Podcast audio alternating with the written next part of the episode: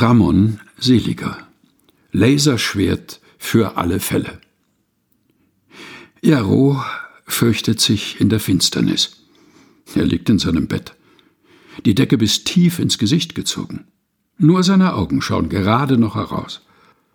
Auf der Suche nach einem kleinen Lichtschein. Vergebens. Es ist finster, stockdunkel, zappenduster.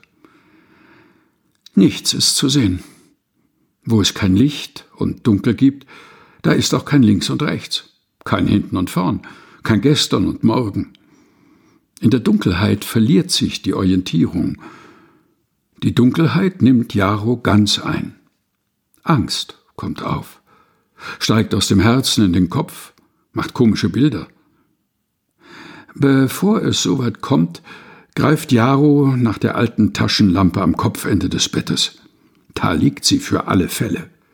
Jetzt ist so ein Fall. Jaro holt die Taschenlampe hervor.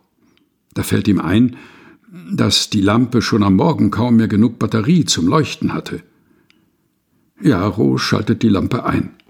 Sie leuchtet schwach, aber das bisschen Licht genügt.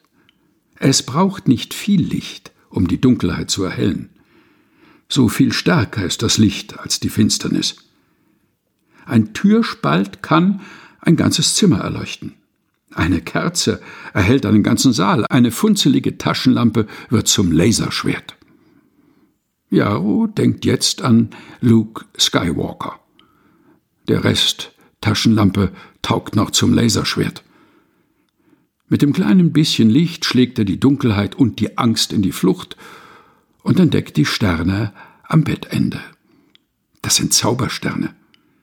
Sie nehmen die Lichtenergie auf und speichern sie. Für alle Fälle. So werden die Sterne für Jaro auch dann noch leuchten, wenn seine Lampe schon längst erloschen ist.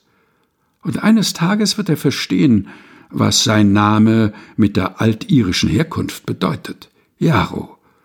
Das Licht scheint in der Finsternis.